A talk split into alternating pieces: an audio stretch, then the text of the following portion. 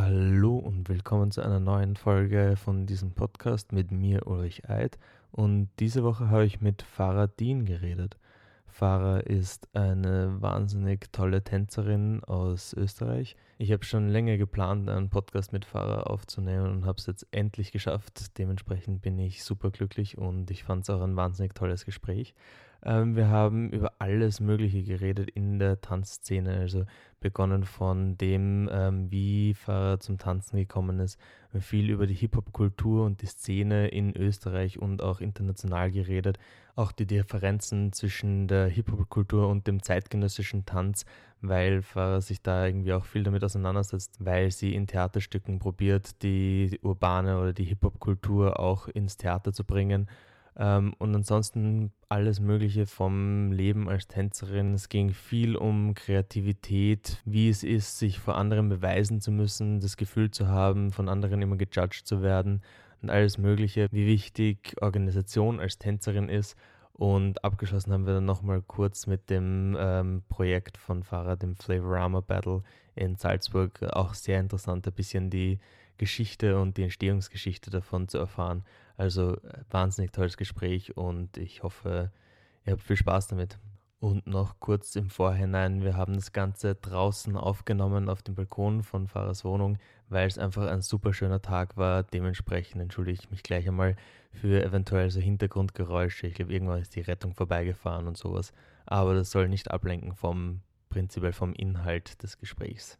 Genießt es auf jeden Fall mein Gespräch mit Faradin.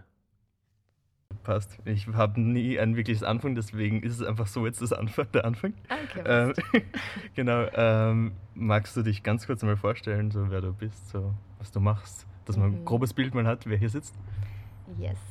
Also ich heiße Faradin und bin ursprünglich aus Salzburg, wohne jetzt aber in Wien Mhm. Ähm, bin Hip-Hop-Tänzerin. Wie wir gerade schon gesagt haben. genau. Mhm. Ähm, tut mir immer ganz recht schwer, den Beruf genau zu beschreiben, wie ich eben gerade gesagt habe. Ja. Ähm, aber ja, ich lebe vom Tanzen und bin. Das ist auch was, wo du gemeint hast, dass es irgendwie dir vielleicht nochmal wichtig wäre, das wirklich zu betonen oder dieses, dass sich viele Leute nicht wirklich vorstellen können, dass man so Fulltime-Tänzerin ist. Genau. Speziell in diesem Hip-Hop-Bereich. Voll. Also viele Leute können sich einfach nicht vorstellen, was das bedeutet, Fulltime-Tänzerin zu sein, als Hip-Hop-Tänzerin. Mhm. Also wenn man älteren Menschen erklärt, ähm, ja, ich bin Balletttänzerin, dann ist es ja. ganz klar, dann tanzt du an der Staatsoper mhm. und bist in einer Company fix angestellt. Ja. Und als Hip-Hop-Tänzerin gibt es ja nur die Perspektive, dass man unterrichtet oder so oder mhm. dass man irgendwelche ähm, kommerziellen Shows macht mhm. Und oder Background-Tänzer bei irgendeinem Star, bei Beyoncé oder so, dass das irgendwie ja. mein Traum wäre. Mhm. Ähm, und ja, ich unterrichte und ja, ich mache kommerzielle Shows für Firmen oder so mhm. mit meiner Crew. Ähm, aber ich bin halt jetzt gerade hauptsächlich im Tanztheater unterwegs, also mache abendfüllende Tanztheaterstücke im Theater. Ist das und sozusagen die offizielle Beschreibung dann? Genau. Mittlerweile schon. Okay ist interessant, wie man sich dann irgendwie immer so irgendwie einzelne Sätze oder Beschreibungen irgendwie einprägt. So Floskeln. Voll, genau. Voll. das kenne ich auch. Ähm, vielleicht noch kurz irgendwie, wie bist du zum Tanz gekommen prinzipiell? Also, ich habe in der Volksschule einen Tanzkurs besucht und zwar einen okay. Volkstanzkurs. Uh. Geil. Und ähm, weil da so wenige Jungs waren, mhm habe ich dann den Männerpart gelernt und habe in Lederhosen meine erste Show tanzt. freiwillig oder? Ja, tatsächlich hm, freiwillig. Okay. Ja. Cool. Und dann bin ich in einen Hip-Hop-Kurs gegangen, so einmal die Woche und habe auch Jazz und sämtliche Kurse ausprobiert, was man halt als Jugendliche so macht. Mhm.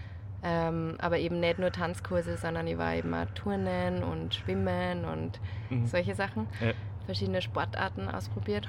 Ähm, und dann, also zum Hip-Hop-Tanzen bin ich dann eigentlich mit 15 oder 16 gekommen, wo wir dann, also ich war in einem Kurs und da waren dann ähm, fünf Mädels, mit denen habe ich mich zusammengeschlossen. Wir haben eine Crew gegründet und waren dann bei den österreichischen Meisterschaften und haben mhm. uns hauptsächlich auf Wettbewerbe fokussiert. Okay. Und ja, so ist das Ganze dann immer intensiver geworden. Mhm. Voll. Und jetzt, ich meine, schon irgendwie ein großer Schritt, dann, wenn man auch sagen kann, dass man das dann zum Beruf gemacht hat. Voll. Also ich, lustigerweise habe ich vor kurzem ein altes Interview von mir gefunden, als ich 18 war oder so. Okay. Oder na, jünger. 17, glaube ich. Mhm. Und wir sind so begleitet worden vom deutschen Fernsehen, eben unsere Crew. Wir waren drei Mädels, ja. die Olivia, die Tanja und ich, damals Potpourri. Mhm. Und wir haben einen Auftritt gehabt und die haben uns begleitet. Und dann sage ich so im Interview, dass ich niemals hauptberuflich Tänzerin werden will. weil, well. ja, voll, weil wenn, also so quasi, wenn man hauptberuflich Tänzerin ist, dann verliert man ja die Leidenschaft und dann, mhm. ja, okay. ist es halt nicht mehr so cool. Hast du das Gefühl, dass das wirklich so ist, jetzt, wo du es irgendwie hauptberuflich machst? Also ist es mehr oder weniger, ich denke mal, es ist in jedem Ding so, wenn es irgendwann mal so eine Leidenschaft war und wenn man es irgendwann so macht, um davon leben zu können, mhm. kann es oft auch einfach so zu einem Job mehr oder weniger werden. Ja. Und so diese, diese innere Leidenschaft kann halt schon irgendwie auch weniger werden. Ich weiß nicht, wie ist das bei dir?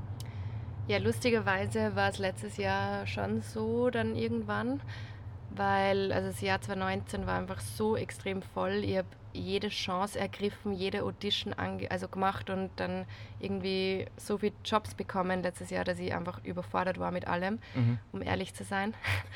Struggles. voll. Und dann irgendwann halt voll viel Breakdowns gehabt habe und mir einfach nur gedacht habe, so, hey, das Tänzers Leben ist gar nicht so lustig und ich will nicht mehr auf der Bühne stehen. Oder ich will schon auf der Bühne stehen, aber ich will nicht irgendwie immer irgendwas ausdrücken für irgendjemanden und irgendeine Geschichte erzählen mit meinem Tanz. Mhm. Ich habe ähm, voll gemerkt, dass ich einfach zu viel gearbeitet habe, unter Anführungsstriche. Ja. Ähm, und zu wenig frei für mich trainiert habe. Und mhm. was ich echt gemerkt habe, ist, dass ich die Community so vermisst habe. Weil das ist der ja. Grund, warum ich eigentlich, also warum ich in der Hip-Hop-Szene bin, weil ich einfach diese ganze Community so lieb und mhm. wenn du aber so viel arbeitest und die ganze Zeit im Theater bist oder die ganze Zeit mit ja, irgendwelchen Aufträgen beschäftigt bist, wo du irgendeine Show kreieren musst, dann verlierst du diese Community oder was heißt verlieren, du bist dann einfach nicht ich war so selten in Wien, ja. dass ich eigentlich dann die ganzen freien Trainings nie wahrnehmen habe können, weil wenn ich mal da war, dann wollte ich eben chillen eh, und nichts tun und ja. mal ja, recovern sozusagen. Mhm. Was hast du das Gefühl, macht diese Szene, die Tanzszene so speziell? Vieles. Weil ich habe schon das Gefühl, dass es irgendwie anders ist als andere Szenen auch. Also, mm, also es ist ähm, im Gegensatz zur zeitgenössischen Szene zum mhm. Beispiel, da merke ich, dass, oder für mich hat die zeitgenössische Szene irgendwie diese Kultur nicht, also dieses freiwillige Zusammenkommen und Trainieren mhm. und dass das jeder dieselben Werte vertritt. Mhm. Das ist halt in der Hip-Hop-Kultur ganz normal, dass es geht einfach um Sharing und Caring und das um, die, um den Respekt zueinander und dass jeder irgendwo, das ist, klingt so klischeehaft natürlich, dass irgendwie jeder willkommen ist. Yeah. Natürlich gibt es die Streitereien und nicht yeah. umsonst gibt es Battles und Gangfights früher. um, ähm, aber all in all ist es schon eine sehr willkommene Kultur. Mhm. Und was mir so taugt, ist, das, dass es einfach so musikgetrieben ist. Mhm.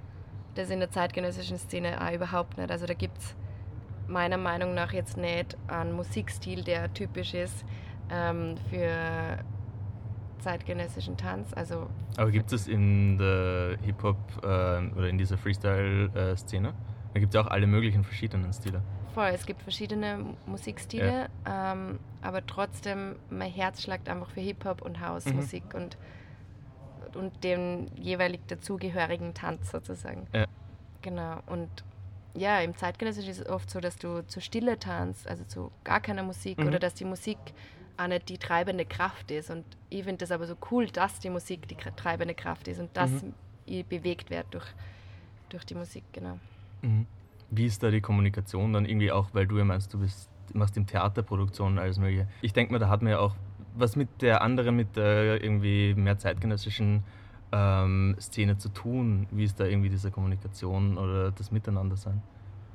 Also schon sehr offen, mhm. ähm, wobei, also bei meinem letzten Solostück, mhm. das ähm, von Hungry Sharks produziert worden ist, da habe ich Hip-Hop irgendwie schon ein bisschen aufgebrochen, beziehungsweise ähm, in einem, zu einem, einer anderen Musik getanzt und einfach in einem anderen Kontext dargestellt, dass einerseits die Hip-Hop-Szene so ein bisschen unter Anführungsstrichen enttäuscht von mir war, weil ich ja okay. nicht Hip-Hop zur Hip-Hop-Musik tanzt habe mhm. ähm, oder tanze in einem Stück.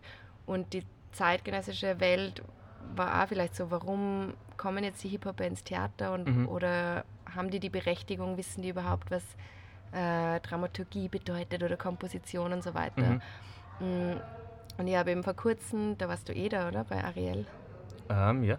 Genau, habe ich eben produziert. Mhm. Und da haben wir einen zeitgenössischen Choreografen eingeladen, weil wir gerne gehabt hätten, dass der zuschaut und uns Feedback gibt, um auch die Offenheit von unserer Seite zu zeigen. Mhm. Und der hat halt nur relativ böse zurückgeschrieben, dass Echt? er diese Dreh, genug von diesen Drehtänzen hat, weil, weil das alles ja zu unintellektuell ist und wenn man keine klassische Ausbildung hat, dann ist man irgendwie, ja, wird man es doch nicht weit schaffen und so. Oh, okay. Und das war wow. irgendwie voll arg und im Endeffekt, ja. also ich will hier keine Namen nennen, aber im Endeffekt hat mir das halt voll motiviert, erst recht, mich in die Richtung weiterzubilden, um auch wirklich mitreden zu können und mhm ähm, was Fundiertes auf die Bühne zu bringen. Hast du das Gefühl, dass du das bisher nicht tust? Oder hast du irgendwie das Gefühl, dass du dich dann der Contemporary-Szene ein bisschen irgendwie beweisen musst? Ja, schon. Also ich habe nicht das Gefühl, dass ich es bis jetzt noch nicht richtig mache, mhm. weil es hat ja, also es wird ja irgendwie bewiesen, dass es gut ankommt und also die ganzen Aufträge und Förderungen, die ich bekomme, ähm, bekomme ich ja nicht aus dem Grund, also das wird schon irgendwie passen, denke ich mal. Ja. Ähm, aber trotzdem möchte ich irgendwie ein Zeichen setzen und also dass der urbane Tanz im Theater einfach mehr akzeptiert wird. Mhm. Und also oft ist es so zum Beispiel, dass es gibt ja sehr viele zeitgenössische Kompanien, mhm. wo die Choreografen dann eine Audition machen mhm. und da gehe ich dann hin und man wird gebucht als Hip-Hop-Tänzer, als Exote und die wow. Moves werden verwendet, mhm. die stehen dann auf der Bühne so da, aber die Choreografen wissen eigentlich nicht, was, was sie da für kulturelles Erbe eigentlich mitnehmen, also mhm. mitbeachten sollten. Weil es gibt einfach in der Hip-Hop-Community gewisse Codes, es gibt gewisse Regeln, es gibt gewisse ähm, Dinge, warum dieser Move genauso ausschaut. Mhm. Ähm, und das vergessen die halt oft. Deswegen, man sieht im Theater ähm, Hip-Hop-Moves oder Breakdancer, die sie am Kopf drehen oder akrobatische Dinge machen, aber man vergisst oft eben diese diese ganze Kultur, die da mitschwingt. Mhm. Und ja, das würde ich halt gern, ich würde halt gern noch mehr selbst produzieren, weil ich einfach schon seit 15 Jahren in der Szene aktiv bin, in der Hip-Hop-Szene und weiß, woher die Schritte kommen, warum die, also ich reise ja extra herum, damit ich mit den Leuten rede, die die Schritte erfunden haben zum Beispiel. Mhm. Was ja bei uns irgendwie so wichtig ist, dass man genau weiß, welcher Schritt wie heißt und von wem der erfunden worden ist und warum. Ja. Und dann traue ich mir das Ganze auch ins Theater zu bringen, in einen mhm. neuen Kontext, mhm. also weg von dem urbanen, von der Straße sozusagen. Und aber das auch zu verändern und irgendwie weiterzuentwickeln. Mhm. Und nicht einfach nur eine Show, die es eh schon immer gegeben hat, auf on the streets sozusagen, mhm. jetzt einfach ins Theater zu bringen. Mhm. Sondern auch den Tanz weiterzuentwickeln. Ist, glaubst du, ist das die Grundidee? Ich weiß nicht, wir haben vorher schon kurz angesprochen, so dieses eben Flying Bach und so alles, das ist halt das, was die Leute kennen. Aber ist das ein bisschen dieser Versuch, eben diese Kulturen irgendwie zu verbinden? Oder ich meine auch jetzt dein Versuch, eben diese urbane Szene oder diese urba urbane Kultur eben ein bisschen so schmackhaft zu machen für auch die Contem Contemporary Szene? Also ich glaube, das Flying Bach ist ja von Red Bull und es ist sehr ähm, kommerziell. mhm. Und ähm, die Tänzer sind ultra krass, also die sind die ärgsten Tänzer ähm, vom Level her. Nur mir fehlt da ein bisschen der künstlerische Anspruch an dem Ganzen. Mhm. Genau. Okay, das heißt, du gehst da, oder was ist dann deine Herangehensweise generell an Projekte? Was ist dein Ziel mit diesen Projekten? Ist eben genau das, eben so ein bisschen die, also diese Kulturen zu vereinen und für die andere Seite irgendwie interessant zu machen? und so zu verbinden? Oder? Genau, also ich bin gerade generell selbst auf der Suche, inwiefern, wie weit kann man die, die Moves und die Schritte weiterentwickeln. Mhm. Und wie legitim ist es auch. Mhm. Und ja. Gibt es also, eine Grenze, wo man es nicht mehr weiterentwickeln darf? Für dich? Für mich? ja, irgendwo hört es Also, nein, das ist eine schwierige Frage. also, ich glaube, dass in 20, 30 Jahren wird Hip-Hop komplett anders ausschauen und House-Dance wird im Theater schon ganz normal sein, hoffentlich. Mhm. Ähm, also, ich glaube, warum, weil du vorher gesagt hast, wegen dem Trend, mhm. warum das also wichtig ist für viele urbane Tänzer. Also, ich merke das gerade, dass viele aus der Battle-Szene, aus der Subkultur quasi, weil die Szene hat einfach sehr viele Leute, die ähm, nicht jetzt viel verdienen, also die jetzt nicht äh, ausgebildete Ärzte und Rechtsanwälte ja. sind und so, sondern ähm, Leute, die von der Hand in den Mund leben. Und das Theater gibt denen neue Perspektiven. Mhm. Also es gibt mir auch eine neue Perspektive zum Beispiel. Weil im Theater, das ist halt einfach die Hochkultur, da gibt es Förderungen, da gibt es mhm. Geld, mhm. da gibt es ähm, andere Menschen, die das anschauen. Es ist einfach eine komplett neue, ähm, etablierte Hochkulturszene. Mhm.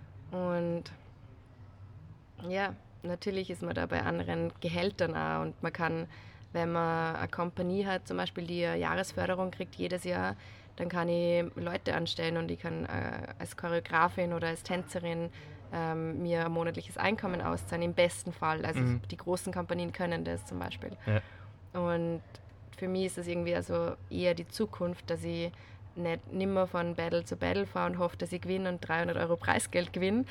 Ja. Ähm, das ist natürlich auch immer noch cool und da schlagt mein Herz immer noch, dass ich zu Battles fahre oder Judge oder so. Mhm. Oder auch unterrichten finde ich immer noch cool. Ja. Und werde ich ja weiterhin machen, aber das ist, ja, das Theater, glaube ich, ist was Stabileres irgendwie. Mhm. Also ein bisschen halt wieder zurück zur Realität und irgendwie, dass man von irgendwas halt auch leben muss. Genau. So aus dem Aspekt mehr heraus. Absicherung. Ja, stimmt. Ja, eben, das ist ja generell, wenn man sich so denkt, diese, die ganze Tanzszene und das Leben als Tänzer, also wird oft irgendwie so glorifiziert und irgendwie als so schön und irgendwie mhm. einfach irgendwie auch dargestellt, habe ich das Gefühl, eben ja, du fährst von Battle zu Battle, von, machst irgendwie ein paar Events, teachst ein bisschen ähm, und es ist halt irgendwie eigentlich überhaupt nicht so, mhm. oder? Ja, also es gibt Hochs und Tiefs auf jeden Fall und also ich glaube, das ist eh in jedem Job eigentlich so. Ähm, aber wenn ich so mit Leuten, befreundeten, Bekannten und so rede, die einen Fulltime-Job haben, mhm. ähm, dann merke ich, also wenn ich arbeiten gehe und acht Stunden proben gehe, um irgendein Stück zu kreieren, dann ist man da immer sehr, sehr emotional, also auf emotionaler Basis öffnet man sein Herz und seinen ganzen Körper und man will immer irgendeine Message mit seinem Körper darstellen, ohne zu sprechen. Mhm. Und das ist extrem anstrengend, einfach mhm. physisch für, für den Körper an sich, aber auch mental, mhm. weil du jedes Mal irgendwie ein Stück von dir opferst oder darstellst und du machst quasi immer das Buch auf und im besten Fall bist du ja authentisch und erzählst eine persönliche Geschichte mhm. und das zehrt an, de, an, deiner Energie extrem. Mhm. Und das ist, glaube ich, ähm, teilweise sehr, sehr hart. Und das ist, also letztes Jahr habe ich einfach gemerkt, wo ich eben mein Stück so oft performt habe oder grundsätzlich so viele Produktionen gemacht habe, wo man immer was Persönliches mit reinbringen muss, dass man einfach leer ist danach. Mhm. Und ich kann halt dann nicht, ähm, so wie bei manchen anderen 9-to-5-Jobs, rausgehen, abschalten und zurückgehen, also heimgehen, sondern das arbeitet, das arbeitet nach in einem mhm. irgendwie. Ja, es ist extrem anstrengend. Kann ich mir sehr gut vorstellen. Wie schafft man das dann irgendwie? Weil du hast das gemeint, eben so Tanzen etwas sehr Gefühlslastiges ist und wie schafft man das, dieses Gefühl jedes Mal aufs Neue irgendwie wieder zu vermitteln, wenn man eben so ein Stück hat und so? Hm. Gute Frage. ähm, ja, also ich glaube, das macht eigentlich, glaube ich, eine professionelle, authentische, gute oder guten Tänzer oder Tänzerin aus, dass man im Moment ist. Mhm. Und dass man sich jedes Mal wieder neu in die Situation reinfühlt, in das Thema reinfühlt und das so gut wie möglich rüberbringt. Mhm. Und meistens erst, wenn du es selber fühlst, den Schmerz oder die Freude oder whatever, was du gerade rüberbringen willst, dann, kommt's, äh, dann springt der Funken über mhm. zum Publikum. Ja. Und dann kommt es auch meistens gut an.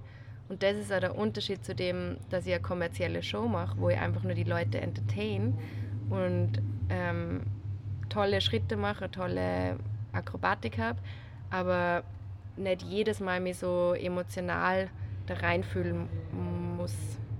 Tut man schon, aber halt auf eine andere ja, Art und Weise. Du weißt, was ich meine, glaube ich. Mhm.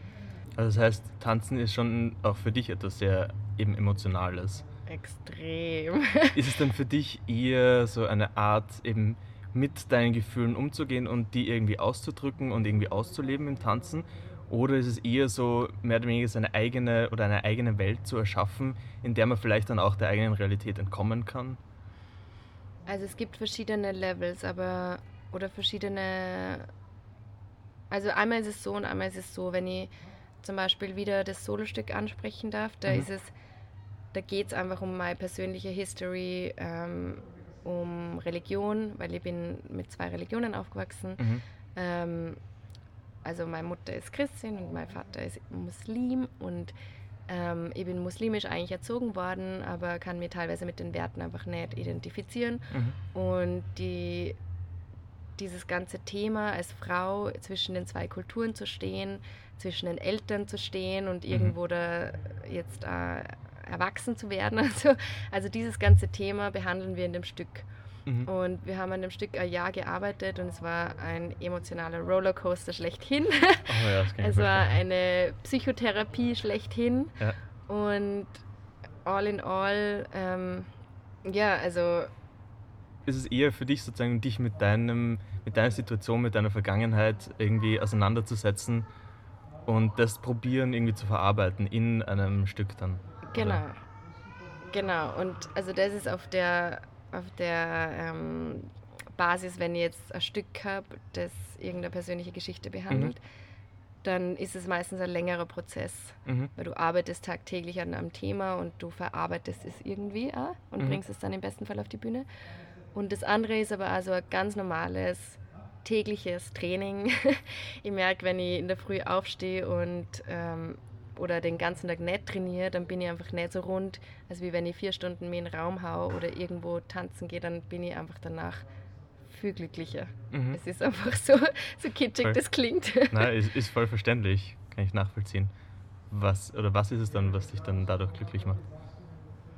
Erstes Mal das Leute treffen wieder. Okay. Und ja, einfach, ich glaube, es ist schon so ähnlich, wie wenn man Sport macht. Man ist einfach ausgelastet, man ist befreit, man, man kann einfach Dinge erzählen, die man sonst nicht erzählen kann. Oder mhm. beziehungsweise bin ich teilweise generell nicht so ähm, wortgewandte Frau. also ich okay. würde teilweise mehr Dinge mit Tanz ausdrücken können, glaube ich. Mhm. Okay. Und prinzipiell vielleicht in dem Bereich zu bleiben, irgendwie so das Gefühl, was ist Kreativität für dich? Sehr offene und irgendwie vielleicht große Frage, aber einfach so. Hm. Kreativität ist ein großes Wort. Du das Gefühl, man kann es irgendwie benennen oder wie ist es für dich? Ähm, was bedeutet das für dich? Also ich merke immer, wenn ich kreativ sein will, dann kann ich nicht kreativ sein. Mhm. Weil der Kopf im Weg steht. Mhm.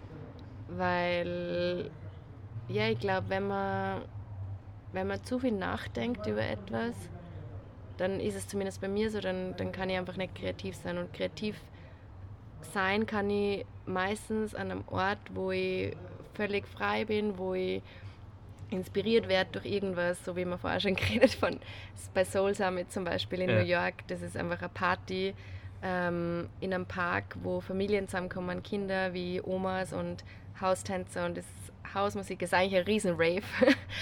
Jeder geht ab, es ist egal, wie du ausschaust und so weiter. Und das ist inspirierend und dann werde ich ja kreativ und kann was schaffen.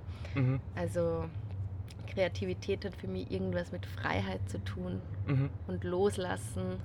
Ja. lustig, genau, das eben auch dieses Wort loslassen ist gerade irgendwie so in meinem Kopf irgendwie aufgetaucht, genau bevor du das gesagt hast. Echt? Eben, ja, voll. Eben dieses äh, wie du es halt beschrieben hast, dass wenn es wenn es ein bisschen so krampfhaft ist, dann geht das nicht irgendwie, dass man irgendwie so loslassen muss, sich entspannen muss, ja. um irgendwie alles, dass sich alles irgendwie bewegen kann, diese Gedanken und irgendwie auf freien Lauf haben und dann irgendwie sich neue Verknüpfungen äh, binden können. Voll. Und, so. und dass man auch nicht gejudged wird. Mhm. Also das ist auch oft so, wenn man kreativ sein muss in einer Runde und man muss irgendwas Kreatives präsentieren, mhm. dann ist man oft so unter Druck oder zumindest ich fühle mich dann oft so, dass ich immer denke, was denken die anderen. Mhm. Und dann kann ich nicht kreativ sein. Und jetzt in der Corona-Zeit zum Beispiel, hey, ich bin so aufgeblüht. ich echt am Ende des Jahres 2019 und auch jetzt Anfang dieses Jahres war ja. ich so was von ausgelaugt und mhm. leer mhm. und überhaupt nicht mehr kreativ. Ich habe eigentlich schon immer gewusst, ob ich eigentlich nur mich selbst als Künstlerin bezeichnen kann. Okay. Weil ich so leer war. Und mhm. jetzt in der Corona-Zeit kommt mir vor, habe ich meine ganzen Batterien wieder aufgeladen und wow. ich habe Schön. Ton gebastelt und gezeichnet und irgendwas, okay. irgendwas gemacht, was mich glücklich macht. Mhm. Wie gehst du dann eben, wenn du meinst, dass dieses sich vor anderen Leuten irgendwie beweisen müssen und durchgehend gejudged zu werden, wenn dich das irgendwie so beeinflusst? Ich meine, das ist ja irgendwo in der Tanzszene so allgegenwärtig, oder? Wie gehst du dann damit um? Hm. Also manchmal muss ich mich selber erinnern, dass eigentlich wurscht ist, was die anderen denken. Mhm. Aber das ist halt so easy gesagt. Oh ja. yes. Und ähm, ja, gerade so in der Kunstszene, du präsentierst die halt selbst immer und du, wie ich schon vorher gesagt habe, du öffnest die immer, du machst sie irgendwie immer verletzbar. Mhm. Und gerade wenn es so was Emotionales ist wie Tanz, dann bist du halt so offen und verletzbar, zumindest ich, dass das dann oft schwierig zu handeln ist. Und im mhm. Endeffekt ähm, sollte man aber so selbstbewusst sein und so drauf scheißen und einfach seine Leidenschaft teilen, ohne an das Judgment zu denken. Aber das ist einfach so schwer. Mhm. Hast du das Gefühl, dass du dich selber persönlich vom Tanzen irgendwo differenzieren kannst? Oder hast du das Gefühl, dass irgendwo Tanzen so ein tiefer Teil in dir ist und dass es irgendwo so Teil deiner Identität ist? Also siehst du es mehr oder weniger als etwas an, das du tust oder etwas, das du bist? Das ich bin. Schon. also, ich könnte ohne Tanzen nicht sein. Mhm. Also für mich, also ich habe mir auch oft diese Frage gestellt und habe mir immer gedacht, dass ich glaube, dass man sich oft sehr viel persönlicher nimmt, wenn man eben, oder weil man genau dieses Gefühl hat, dass, weil man das selber ist und man sich so sehr damit definiert, dass man irgendwie auch immer das Gefühl hat, dass man sich dadurch halt sehr äh, äh, verletzlich macht. Mhm. Und dass man dadurch immer irgendwie den anderen was beweisen muss und was auch immer. Wenn man diese Differenz nicht hat, sozusagen mehr oder weniger von dem, dass es etwas ist, was man selber tut mhm. und dass man selber ist. Mhm. Boah, sehr philosophisch. ja, also grundsätzlich glaube ich, muss man sich immer bewusst sein, dass man nichts machen muss. Mhm. Und eben wenn du es aber zu deinem Beruf machst, dann musst du es doch irgendwo machen. Das ist halt das der Druck, der da ist. Ja. Der, ähm, auf der anderen Seite ist es okay, wenn man einmal nicht tanzt, wenn man ja einfach mal Pause macht zum Beispiel. Ähm, und grundsätzlich ist es aber so, dass wenn ich ähm, an dieses ganze, an die Hip-Hop-Szene denke, die ist jetzt in Europa sehr battle-lastig mhm. und es geht um, um das, dass man sich irgendwo beweist. Mhm. Aber eigentlich tanze ich nicht darum, dass ich irgendwas gewinne. Mhm sondern ich tanze, weil ich irgendwas darstellen will, was oder dass es mir besser geht. Und das einerseits ist es ein egoistischer Grund, dass ich quasi mich befreien will von meinen Emotionen. Mhm. Auf der anderen Seite ist es natürlich auch ähm, ein Darstellen, also ein Grund, dass ich mich darstellen will. Ich weiß mhm. nicht, ob das jetzt richtig gesagt ist. Also verständlich auf jeden Fall. Ja. Das heißt, irgendwo passt du dich dann auch aber an diese Mentalität an, dass man sich irgendwo präsentieren muss, wenn du meinst, du hast trotzdem noch das Gefühl, dass du irgendwie gejudged wirst und alles. Weil wenn du das mehr oder weniger einfach nur das im Kopf hättest, wo, weswegen du es eigentlich machst, einfach um dich auszudrücken und alles Mögliche, dann wäre doch alles andere eigentlich egal. Das stimmt, aber man ist einfach immer irgendwie auf einem Serviertablett. Mhm. Und man ja, ist ausgesetzt irgendwie. Und ja, am liebsten würde ich das gerne ausschalten. Und ja, ich tanze eigentlich nur für mich, aber irgendwie das Monkey Mind redet einfach immer mit. Mhm, verständlich. Weil es ja eben was sehr Persönliches ist. Mhm. Aber natürlich, es ist jetzt auch nicht so, als würde ich die ganze Zeit nur dran denken, was die anderen denken. Also äh. sonst würde ich nicht da sein, wo ich jetzt bin, mhm. glaube ich, irgendwie. Nein, sonst wäre sie irgendwo auch nicht mehr authentisch, oder? Das auch. Voll. Weil wenn man sich nur mehr Gedanken darüber macht, was andere denken und was andere wollen, dann verliert man sich irgendwo selber vielleicht. Voll. Und vielleicht auch da irgendwie, keine Ahnung, wie hast du das Gefühl oder dass du eben dir selber authentisch bleibst? Boah, das generell das Wort authentisch sein ist echt schwierig. Schwierig. I know. Ähm, ja, irgendwo muss man einfach ehrlich zu sich selber sein und selbst das ist nicht immer leicht. Und aber ich glaube, wenn man ehrlich zu sich selbst ist, dann kann man was Ehrliches rüberbringen. Voll, macht Sinn. Ja, das Ehrliche ist für mich bisher Synonym für das Authentische. Mhm. Wie wichtig ist dann irgendwie auch Austausch mit anderen Leuten? Generell in diesem irgendwie Überbegriff von Kreativität irgendwie schaffen ähm, und dem Ganzen. Eben wie schon gesagt, also für mich ist der Austausch in der Community eigentlich voll wichtig. Mhm und auch der Austausch, aber gleichzeitig in der Profi-Szene.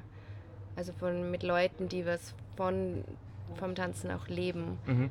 Das habe ich nämlich am Anfang, ich habe am Anfang keine Vorbilder gehabt. In der urbanen oder in der Hip-Hop-Szene habe ich Vorbilder gehabt, die irgendwelche Battles gewonnen haben, aber die haben, haben nicht vom Tanzen leben können. Mhm. Und jetzt schon langsam, wo ich quasi in der Profiszene unterwegs bin und mehr Menschen kennenlerne, die vom Tanzen leben, habe ich ja mehr Vorbilder, an die ich mich wenden kann, wenn es um irgendwelche professionellen Fragen geht, wie man mhm. eigentlich, keine Ahnung, Steuerbescheid macht oder wie man richtig äh, Förderungen beantragt mhm. und solche Sachen. Das Glamouröse am ganzen Leben. genau. weil eben, das war eigentlich, schließt den Kreis irgendwie ganz gut, weil ich dort irgendwie auch am Anfang eigentlich ganz gern hin wollte. Eben diese ganzen Dinge am Tänzerleben irgendwie, die man sonst irgendwie nicht so bedenkt eben dieses Ganze, ja, man muss ja sich irgendwo vermarkten auch, ist ja irgendwo auch ein bisschen ein Business mhm. laufen, oder? Oder ein Business betreiben, Voll. wenn man wirklich davon leben möchte. Voll. Und auch wie du irgendwie gesagt hast, man muss halt organisiert sein, weil wie wichtig Organisation eigentlich ist, um das irgendwie alles am Laufen halten zu können und so. Ja, also das sage ich, oder ist einfach das höchste Ding, dass man wissen muss, äh, das Tanzen alleine ist zwar wichtig, dass du das kannst und dass dass du irgendein Talent hast, aber du musst dir ja selbst organisieren, wie du eh schon richtig gesagt hast. Ähm, also ich glaube, dass ich nicht die beste Tänzerin bin in Österreich, aber ich glaube, es gibt viel bessere Tänzerinnen, die es aber nicht auf die Reihe kriegen, oder Tänzer, die es aber einfach nicht auf die Reihe kriegen, sich zu organisieren. Mhm.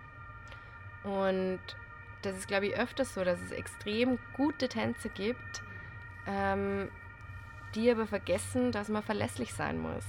Die vergessen, dass man eine E-Mail innerhalb von drei Tagen oder innerhalb von einem Tag im besten Fall zurückschreiben sollte.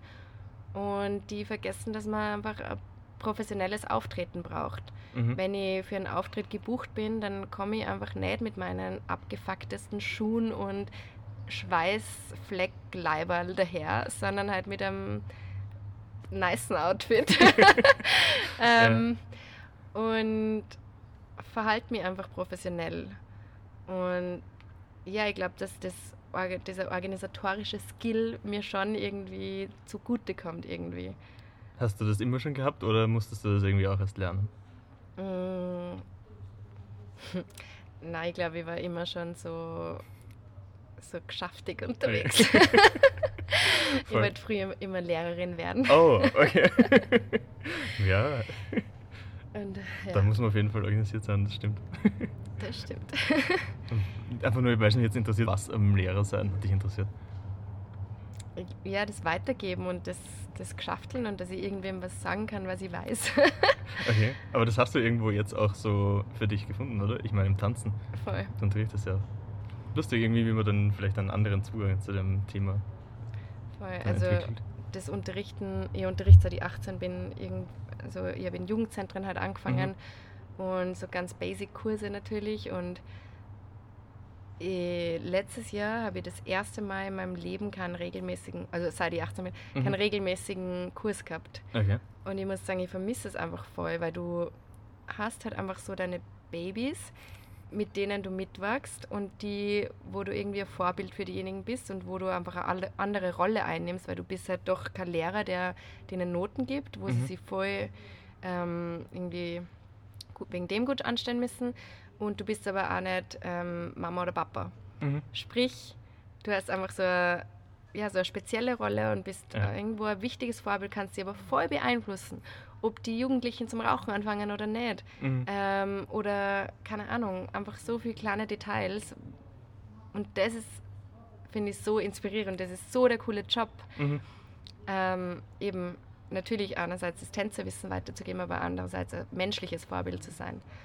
Und das vermisse ich irgendwie vorher. Also ich glaube, ich werde wieder mehr unterrichten müssen die nächsten Jahre. Ja, sehr gut verständlich. Kann ich mir vorstellen, dass irgendwie, also dieses schöne Gefühl irgendwie auch, das zu sehen, wenn man etwas, was man selber irgendwie, wo man Erfahrungen gemacht hat, was man gelernt hat, irgendwie das weitergeben zu können.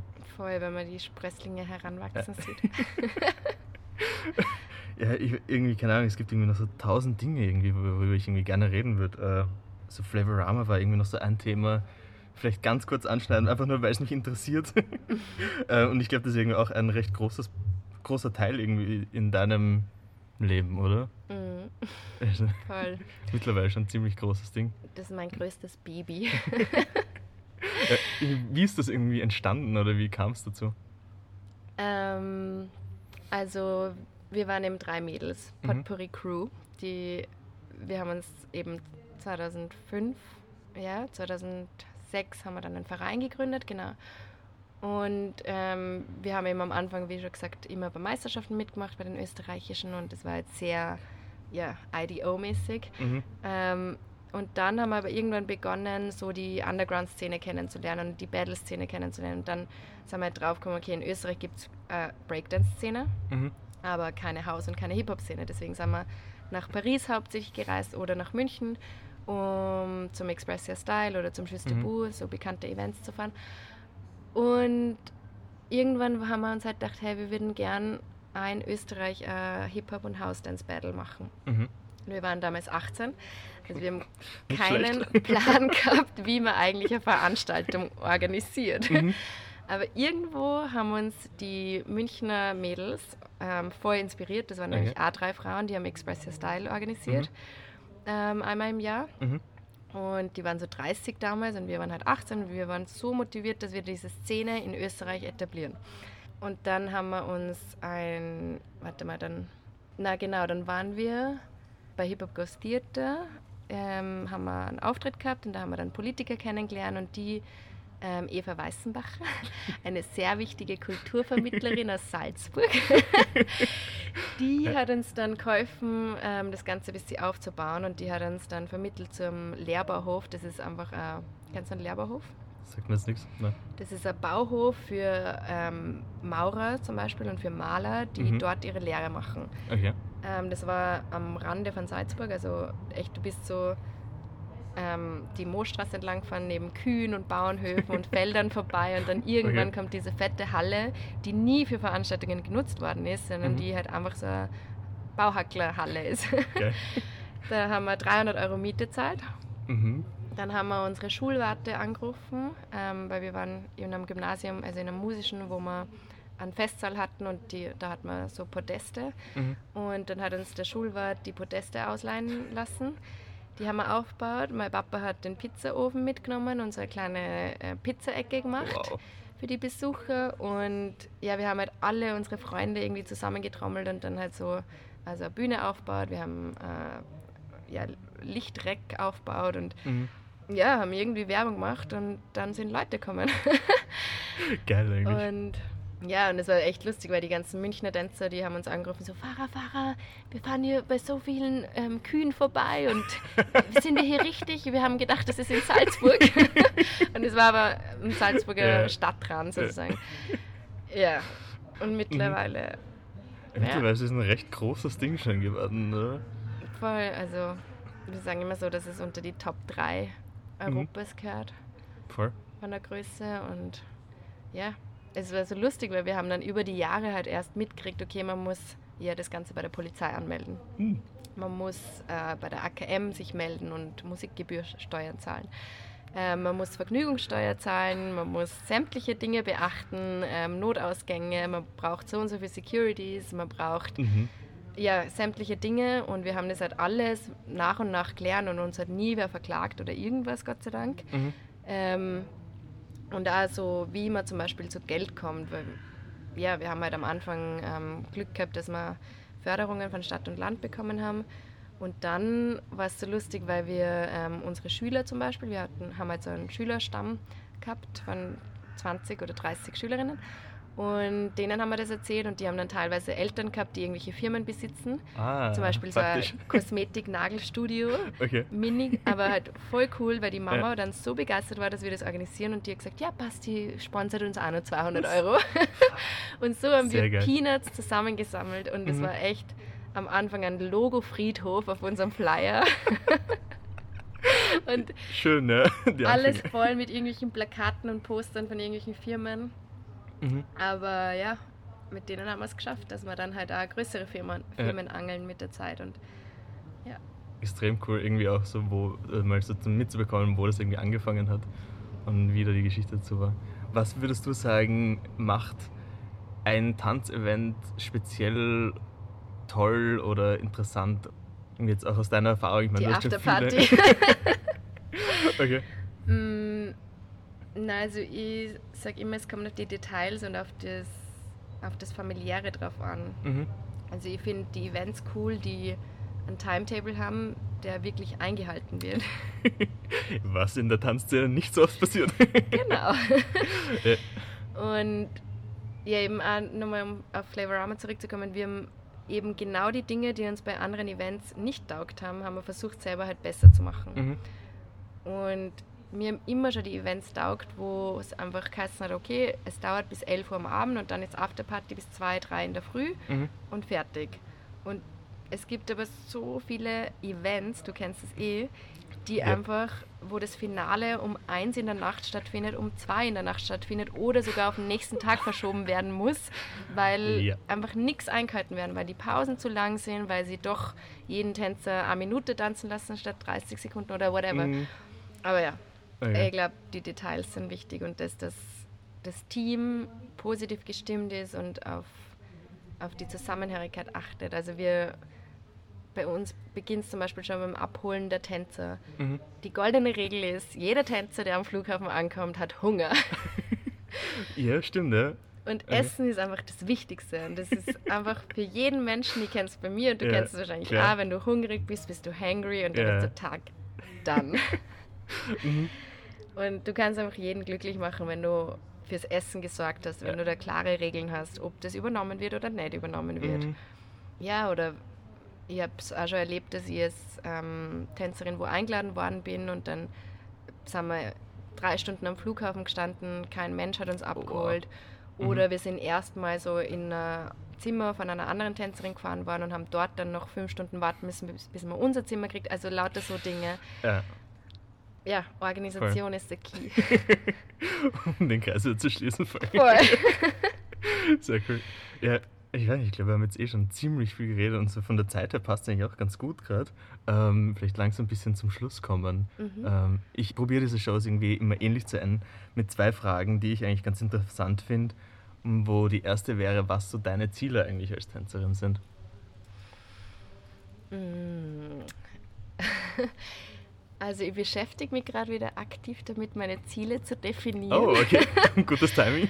Voll. Ähm, also ein Ziel ist auf alle Fälle, wie ich schon vorher erwähnt habe, den urbanen Tanz im mhm. Theater zu etablieren. Ähm, dass ich mir irgendwie ein fixes Standbein als Tänzerin aufbauen kann, dass ich einerseits als Tänzerin mir weiterentwickle, aber andererseits auch andere Jobs ähm, erfinde, mhm. vielleicht, ja. weil ich glaube, es gibt noch nicht so viele Hip-Hop-Dramaturgen. Oder ja, also ich möchte auf alle Fälle irgendwann einmal in ferner Zukunft ein eigenes Tanzstudio haben. Uh, sehr geil. Ja, also mit Organisation und allem möglichen. Schon ein guter Standbein. Fingers crossed. Und die letzte Frage, weil ich mich irgendwie auch persönlich damit irgendwie auseinandersetze, was am Tanzen ist es so, dass es so speziell für dich macht? Meine, du hast jetzt schon wahnsinnig viel irgendwie davor irgendwie auch gesagt, aber vielleicht das nochmal zusammenfassen. Ähm, also gerade so in der Hip-Hop-Community macht es für mich das Spezielle einfach die Kultur, die Community und das, dass man alles sagen darf, was man vielleicht sonst nicht sagen kann, wenn man es in Worten ausdrückt. Mhm. Schöner Gedanke, finde ich auf jeden Fall. Ich finde es immer interessant, was für andere Herangehensweise unterschiedliche Menschen an ihre, irgendwie an ihr kreatives Schaffen irgendwie haben und was das so interessant für sie macht. Mhm. Deswegen voll. Ja, dann sage ich einfach vielen Dank. War sehr Danke schön, voll. dann fast. Ciao. Ciao. so, das war mein Gespräch mit Faradin. Ich fand es wahnsinnig interessant, einfach mal einen Einblick zu bekommen in Fahrers irgendwie Sichtweisen, wie sie mit Kreativität umgeht, was ihre Herangehensweisen an ähm, einfach nur an die Tanzszene, an Kreativität und alles Mögliche ist. Also ich fand es super interessant und ich hoffe, es ging euch auch so. Wenn ihr weiter was über Fahrer irgendwie erfahren wollt, dann könnt ihr sie auf Instagram finden unter Fahrer underline Fasi. Ich werde das auch alles nochmal verlinken. Wenn ihr mir irgendwo ähm, Feedback geben wollt zu diesen Shows oder mir sagen wollt, was ihr vielleicht gerne hören würdet, ob ihr eventuell Empfehlungen habt, mit wem ich sonst noch einen Podcast aufnehmen könnte, dann könnt ihr mich auch erreichen auf Instagram unter u.eid. Genau. Und dann vielen Dank fürs Zuhören und bis zum nächsten Mal. Ciao.